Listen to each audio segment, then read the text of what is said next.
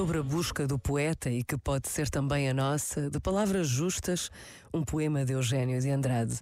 Toda a manhã procurei uma sílaba. É pouca coisa, é certo. Uma vogal, uma consoante, quase nada. Mas faz-me falta. Só eu sei a falta que faz. Por isso a procurava com obstinação. Só ela me podia defender do frio de janeiro, da estiagem, do verão.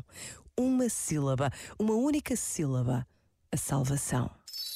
Este momento está disponível em podcast no site e na app da RGF.